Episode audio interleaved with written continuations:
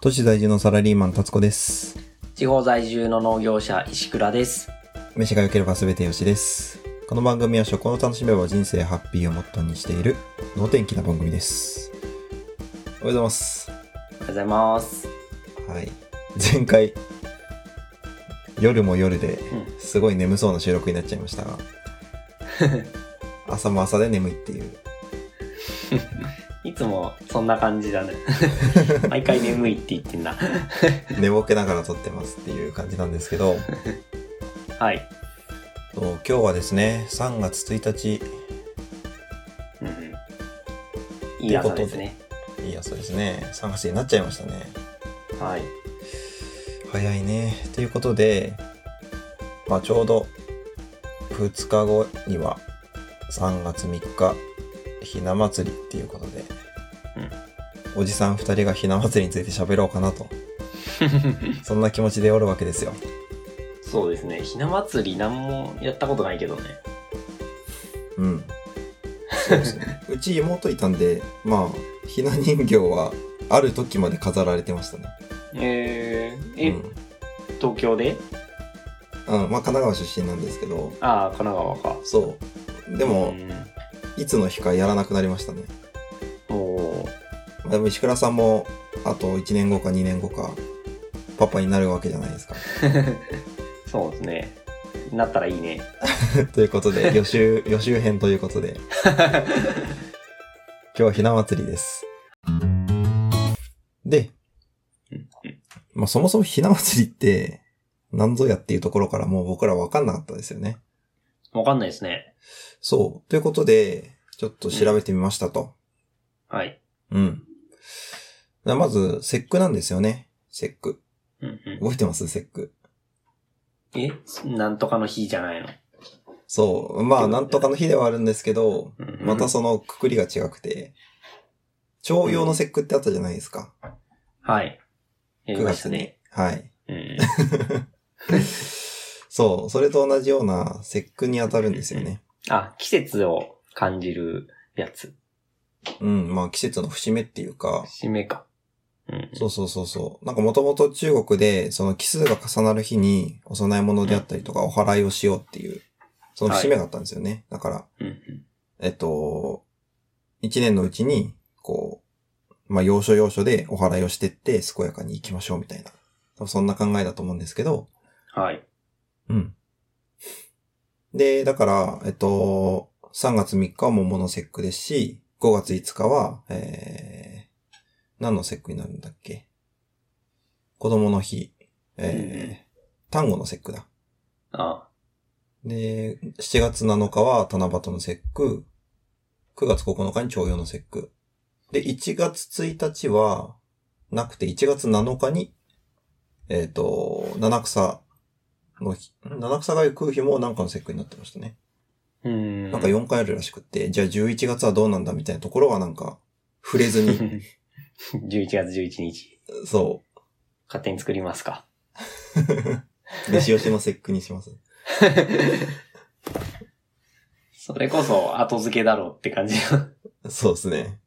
まあ何でもいいんですけど、うんうん。そう。っていうことで、3月3日に桃の節句っていうものを作りましたと。はい。で、確かに桃って、なんか前鬼のエピソードで、あの、うん調べてた時に書いてあったんですけど、桃自体に邪気を払う効果があるって考えられてたんですよね。ほそう。う。なるほど。そう考えてみれば桃太郎も桃から生まれてるし、うんあのー日本書紀、あの、な、イザナミの御事とかイザナギの御事とか出てくるあれ。はい。あれで、その、奥さんの方が、黄泉の国に行っちゃって、なんか化け物の姿になって、で、それを旦那の方が見ちゃって、うん。逃げて帰ってくるシうーンん。があるんですよ。黄泉の国から。はで、い。そこで、なんか追っ手の化け物がいて、そっから、その、追っ手をこう、振り切るために桃を投げつけたみたいな、確か、そんなストーリーだったと思うんですよね。あ、確かに桃だと思って。えー。うんうん。うん、なるほどね、みたいな。なんか、鬼滅の刃でも桃がなんか、要所要所で出 てくるらしいじゃないですか。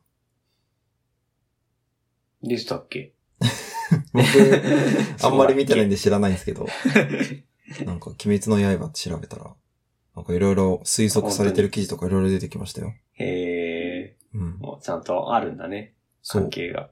なぜ善逸が桃を投げつけられたのか、みたいうん。な。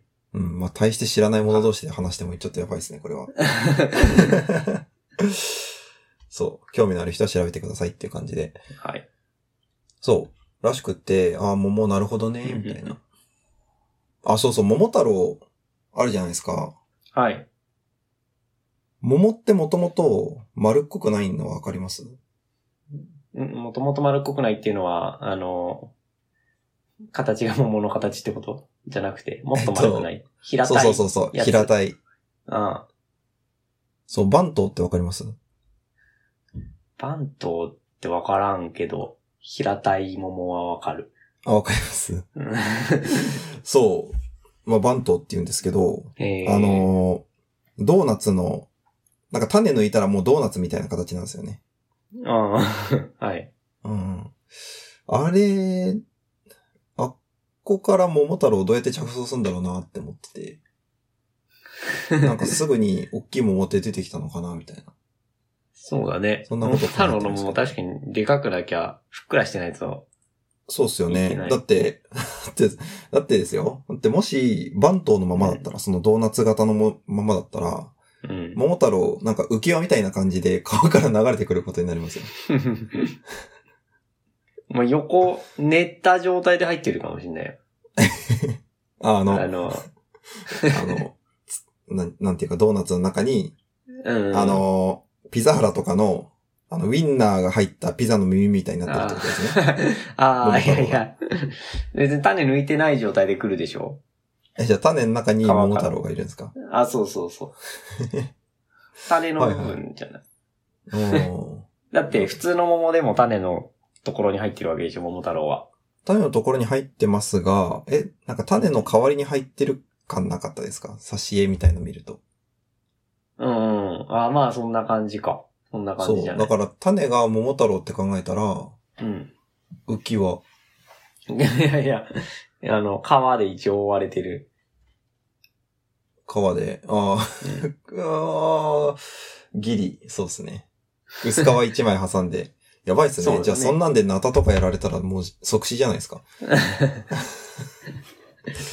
桃太郎殻のがあナるんじタ。ゃない殻の中に入ってんじゃん、じゃあ。あーなんかど、なんか、どんどんルールが足されてくる。 いや、まあ、そう、そうとしか思えない。まあそういうことでいいでしょはい。う。うん。まあ、桃太郎さておき。まあ桃ってそういう力があると考えられていたんだから、桃の節句っていうのができたのはおかしくないと。はい。で3月3日って、うんうん全然桃の開花には早いんですよね。桃いつの桜ぐらい。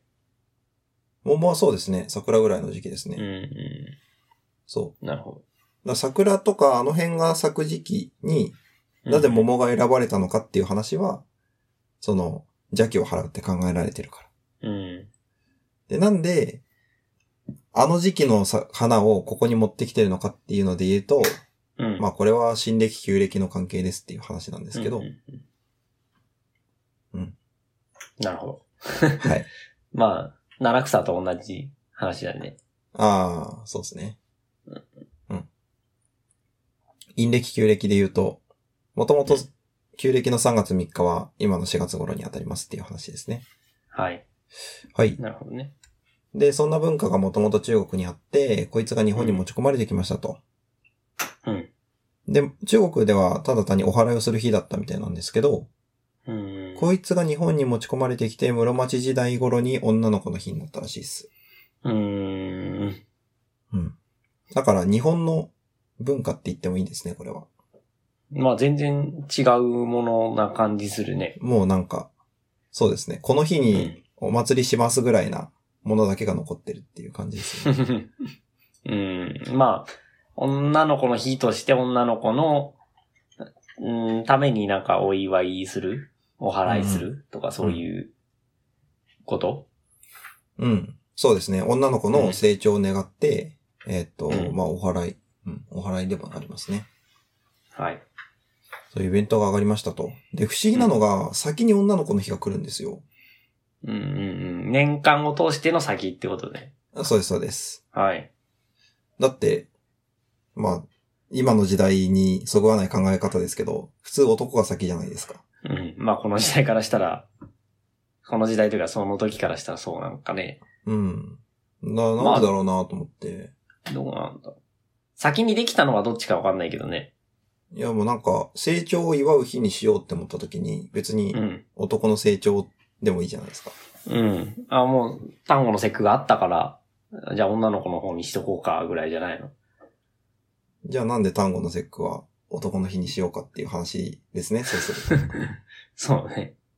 で、それは、まあ、まあ調べてるんですけど、3分クッキング方式 で。はい。なんかどうも3号の節句の方は、その、勝負の日なんですよね。うんうんうん。勝負。あの、勝負湯勝負湯の勝負。勝負。はい。 あれと、あの、勝負。これ、なん、漢字なんて言えばいいんだろう。なんか、沖縄の甲子園出る学校にこの字使われてたなって思うんですけど。わかんねえな。これぐーっとこう。なんか、小、この漢字ってどこに使われるんだろう。交渉の章ね。はい。あの、徳の高いみな、みたいな交渉。交渉のハウクに雲の古巣を払いての 交渉急になんか、どうした 急に。きっとそれです。あ、そうですか。はい。で、それに、あの、武、武士の武で勝負うんうん。っていう言葉があって、まあ、あの、お武を尊ぶみたいな意味ですね。うーん。でなるほどそれにかけて、あの、単語の節句は男の子の日にしようと。で多分消去法で桃の節句女の子の日になったんでしょうね、きっと。うーん。確かに。うん、そんなことを思いましたっていう話で。まあ、何らかで言いましたけど、ひな祭りは女の子の健やかな成長を祈る日でございますとうん。いう感じですね。はい。はい。ひな祭りについて理解しましたしました。あれ、桃、桃は何どう、ひな祭りに関係するのああ、でも桃の節句でもともと入ってきて、うん。で、今のひな祭りっていうイベントには大して関係ないですね。あ、そうなの。桃のあでも花飾るとかではない。あ、でもお花をあげましょう、桃の花だから。飾るのか。確かに。あれ、桃の花か。 ひなま、ひな人形の横に飾ってある花とか、そういう感じ ですね。ずっと梅だと思ってた。桃の節句っつってんのに。お花をあげましょう、桃の花です ね。確かに。それぐらい。はい。 はい。うん食べ、食べないからね。そうですね。この時ね。全然、桃食うのは夏なんで。うん。あれですね。はい。で、まあ本題なんですけど、お、こっから。こっから、僕はこっ今から回本題話したかったのは、はい。ひし餅なんですよ。おう。なんひかし、もち、新しい単語じゃないですか。 新しい単語ですか今日新しい単語じゃないですか。 そうですね。本日の進出単語。本日の進出単語。もう朝起きた時点で何言っても進出単語 ですよ。そうですね。ひな祭りの話でい、全く持ち、んひな、 うんロレッツ。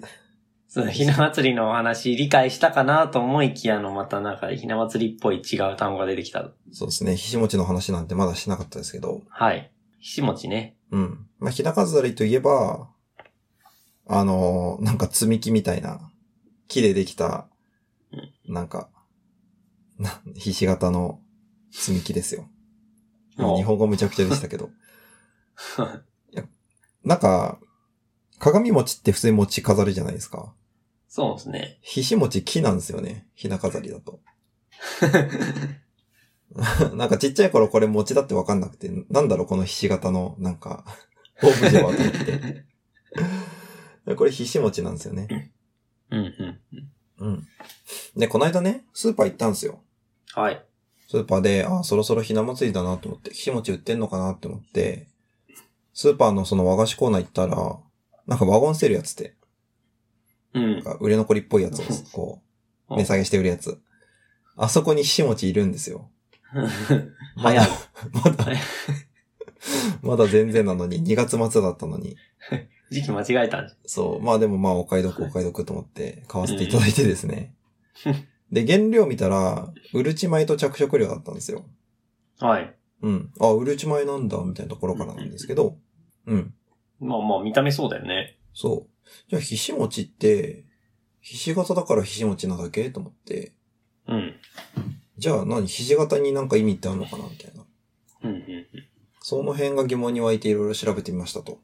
うん。はい。お飯吉っぽくなってきた。 そう。ただの日本の文化紹介番組ではないです よ。作るところまでが飯吉ですから。作る。ゆりかごから墓場まで的なところまで行きますけど、もともとひし餅って何だったんですかってのをいろいろ調べてみたんですよ。はい。そしたらも、まあこの時点で合点がいくんですけど、もともとひし餅ってまあ3色ですと。うんうん。よもぎの緑うん、口なしの赤、そしてひしの実の白と。ひしのみの白。そう。ほうだから、ひしの実を使った餅なんですよ。ひしう餅は。ーん。そうんうん。う。で、あー、まあ、ひしって、あれなんだっけと思って。はい。うん。ひしってなんだよって感じだね。ひしってなんだっけと思って。 ひしってどういう植物かっていうと、あの、浮草なんですよね。うんうん。浮草。で、巻きびしのひしだし、うん、まあ、ひし沼さんのひしだし。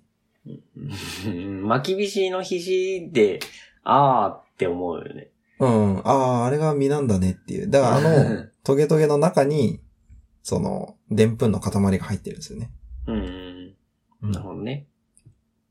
で、浮草なんで、まあ、葉っぱがあるんですけど、葉っぱがひし形なんですよ。うん。なんか中心からそのひし形の葉っぱが、その、放射状に、いっぱいうんこうんう、広がっていく感じに増えるんですけど、はい。それは綺麗なんですよね。写真見ると。うん見たことありますシクラさん。ないと思うんですよ。シクラさ んもなかなか。何か、あれかな。科博の標本とかで見たのかな。えー、誰かにこれひ、あの、巻きびしの皮脂だよって言われたんだよね。っていう記憶があるん だよ 東京で見るっていう。植物ちゃんと見てたかはよくわからない な。なるほど。まあ、その辺の沼に実はあるかもしれないですね。そう、浮き草で葉っぱがひし形だから、まあ、ひし形っていういう形の名前もここから来てると思うんですけど、うんうん。で、実ができて、その実は巻きびしのひですと。うん。そう。っていうことで、で、はい浮き草ってまあ、えげつなく繁殖力高いじゃないですか。うん。っていうことで、んわかんない、イメージ。本当ですかあのー、なんか学生の頃それの研究してる人がいて、ええなんかもうあの葉っぱができてる頃にはもう孫ぐらいまでうんくっついてるみたいな、確かそんなこと言ってましたね。あのうん、アブラムシと一緒です ね。体の中にも子供の、そのまた子供もいますみたいな。なるほで、子孫繁栄の意味があるんですよ。ど。はい。 なんかそんなもの巻きびしに使うってなかなかもったいねえなと思ったりしますけ ど。 集め、集めますよね。 巻きびしだ必死だって。食い物が、そう、巻かれて 食。い物投げてきた。はいって。しまいてあるぞ って。集めろ。まあいいんですけど。はい。そうそう。あの、多分、菱沼さんっていう人いますけど、その名前の由来になるぐらい、その沼地に菱が覆ってるっていうぐらい、まあ、うん繁殖力高いんだろうなっていうことは、きっとそうなんですけど。はい。子孫繁栄を願って、菱の実を使いますと。うんいうことですね。うーん。ひしの実を、でんぷんとして使うの白、白だっていうとこだけあ、そうですね。うんだから、はい。あの、いよもぎの部分とか、口なしの部分とか、この辺に菱の実が使われてたかちょっとわかんないんですけど、うーん。白はよもぎの白ですっていろんなとこに書いてありました。足が違う。白。白は必死の白ですっていろんなとこに書いてあはりあはます。あはあはああの、別にうるち米でも白くなりそうだよね。うん。透明になっちゃうのかいや、だからか、今は別に火で作る必要は、まあそんなないんで、な。うんうるちで作るんですよ。うん。うん。と当時は願掛けして皮脂で作ってましたけど、はい。そう。だからその餅作るところはちょっと、この後試してみようかなと思ってるんですけはいど、いや、なんか、よもぎ、よもぎと口なしの色の部分も、ベースがひし餅な、ひしを使ってるのか、ひしの色のところだけがひしを使ってるのか。うん。まあその辺はわかんないですね。まあ多う分ん、多分ベースで使ってると思いますけど、まあね、ひし餅だしね。うん。まあ作ってみれば多分いろいろわかると思います。おうそう。ちゃんと餅になるの か、この後試しますけど。まあ、ひし餅の味がわからないけどね。うん。うんそうですね。そう。皮脂の味ってどんなんなんだろうなと思って、皮脂買ってみようと思ったんですよね。うんうん。で、ぐ、なんか楽天とかでさ、調べるんですよ。はい。そうすると、あの、漢方薬として結構売ってるんですよね。おーうん。なんか、お茶の材料として、うんその煮出す用のなんか、いって粉砕したやつうん。が、まあ、いっぱいあって、一袋まあ、1000円しないぐらいで買えるんですけど、はい。うん。そう。まあ、とりあえず買ってみるかということで、うん。買ってみました。で、京都から昨日届きました。おー京都から。そう。はるばうんる。 はい。美味しそう。うーん。まあ、昨日の夜飲んでみたんですよ。ちょっと寝る前うんあにちゃ。んと正しい使い方。そう、お召し上がり方が書いてあって。 水 600ml に10から 15g を入れて加熱してくださいと。うん。で、じゃあまあ寝る前のリラックスタイムでお茶飲むかと思って、必死のお茶をうん。入れてみたんですね。うん。どうしようと思って。僕も、 えいやこれ、ちょっと2杯目飲む勇気がない。どういうことあまりよろしくなかったんですよ。よろしい味が味が。あ、そうなんだ。うん。美味しくない。美味しく ない。あの、いや、なんかこれ、どういう例えで伝わるんだろうって思って考えてたんですけど、うんうん。うん。あの、ベトナム旅行に行った時の市場の匂いなんですよね。 わからないですね。えーっと、わ、 まあかんなければ、アメ 横、アメ横に建物があって、うん。あの、地下の食品売り場あるのわかりますはい。バロット売ってるとこ。バロットはわかんないけど、なんかすっぽんとか結構、はいはないんかはい。コアなアジア食材、アジアジアなあるのねかわかんないけど、うん。うん。あそこの匂い。ああ。わかあっのた気がなする。生臭さの ような独特の匂いありますけど、うん。 あの香りがします。結構きついな。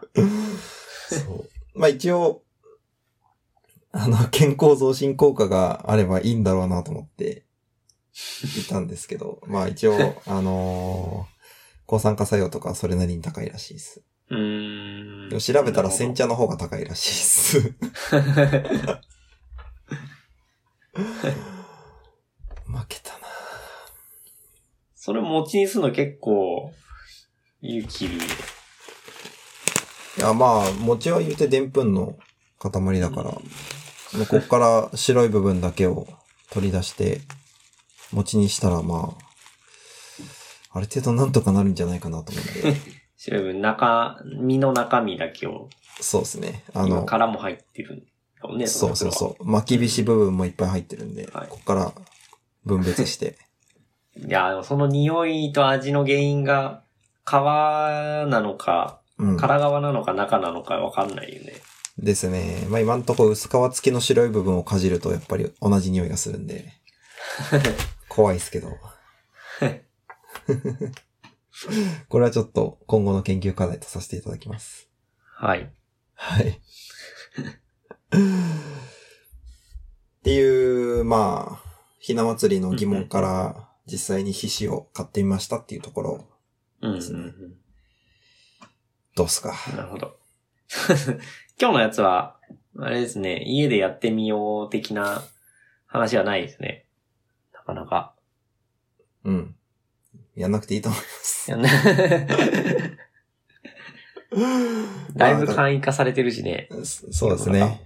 そうう。もうだって、あ、そうだそうだ。よもぎと口なしとひしの実なんですけど、はい。まあ、なんかさっき、これ撮る前にしの、あー、ひしのまさんじゃないわ。石倉さんと、喋ってたら、その当時よもぎじゃなくな、なかったんじゃないっていう話になりましたけどね。なりましたね。うん。もともと厄払いに、あの、母小草を使ってたんですよね。よもぎじゃなくうんうんうて。あの、七草の五行。はい。そう。ああ。なんか、そう考えると、呪術改正に出てくる五行先生もこっから来てんだろうな、みたいな。そういうことなのかね。きっとそうでしょうね。うん。うん。厄払いの効果があるから。払う。でもそういうの書く人頭いいね。ちゃんと調べてるんですよね。うん。 全然気づかずに見てるけどね。うん。その視点でキャラクター洗い直すとまた、面白いかもしれないですね。うん。で、いや、この間の鬼の回での、いや鬼の回結構面白かったですよね。鬼のうん。回のあの、えーっと、十二支の。あ、そうそうそうそう、ねずことうん伊之助うん。が出てくる、うんてかはい名前の理由みたいな。うん。あの辺もなかなか面白かったですし。まあ、さておき、はい。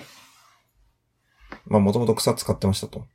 だから草、草餅と、口なしの赤、赤い餅と白うんを積み重ねるんですよね。うん。 まあ、今なんか、ひな人形見ると5色とかになってわけわかんないことになってますけ ど、もともと3色らしくって。はいはい。で、それの順番が下から緑、白、赤なんですよ。下から。うん。でこれがなんかちゃんと意味があって、はい。こう、雪の真ん中が白で、雪の下から緑がこう出てきて、うんうんで、な花咲かすみたいな、こほううほ女の子の成長ですみたいなことがどっかに書いてあったと思うんですけど、うはい。まあ強く生きて綺麗になってねって感じなんじゃないですか。うん。まあまあ、いい、いい意味だよね、結構。うん。そう。だから、うんまあ、女は強しっていうとこですかね。さて。ど どうどうう もう話すだけ話し終えて振るっていう。 そう勉強になりました。うっす。 あー、皮脂はいいかな うん。なんか話聞くとね、よもぎ口なしを試してみたいけどね。そうですね。口なしで着色としもて、でも口なしって普通に黄色の着色料として使われるイメージがあったんで。あー、あのー、なんだっけあれなんていう食べ物だっけ栗きんとん。栗きんとん使ううんうと、ん作るときに口なしで色付けあするんで。なるほどね。んそうそうそうそ確かに。う。うん。まあでも、ひ口なしの実自体は赤いから、あれをそのまんま大量に入れるのかなってうん。感じですけどまあ赤が薄まって黄色なのかね。うん、多分そうだと思うんですよね。うん。カロテノイドかな。うん。まあ、うん。お子さんのいる方は、そうなんだなって思いながらひな祭りを楽しんでくださいっていう感じですね、今日は。はい。 そうですね。 はい。あの、僕のインスタグラムの方で、ひしのみで作ったひし餅が上がるかもしれないです。はい。ので、あの、えっ、と、番組の概要欄のところに、僕らの SNS のリンクとか入れてるん で、よかったら覗いてみてください。もう Facebook 入れましょう、やっぱ。あ、Facebook、石倉さん Facebook がやっぱいいですかうん。じゃあそこは入れ替えておきます。インスタ見てない。全然。Facebook から勝手に連結されてる、共有されてるっぽいけど。じゃあ石倉さんと友達になりたい人は、石倉さんの Facebook を見てください。 あの、後で追加しておくんで。ありがとうございます。おーい。 そんなこんなで、今日の飯吉は、こんな感じですかね。はい。ほいいいですね。じゃあ、うん。また次回お会いしましょう。はい。さよなら。また次回、さよなら。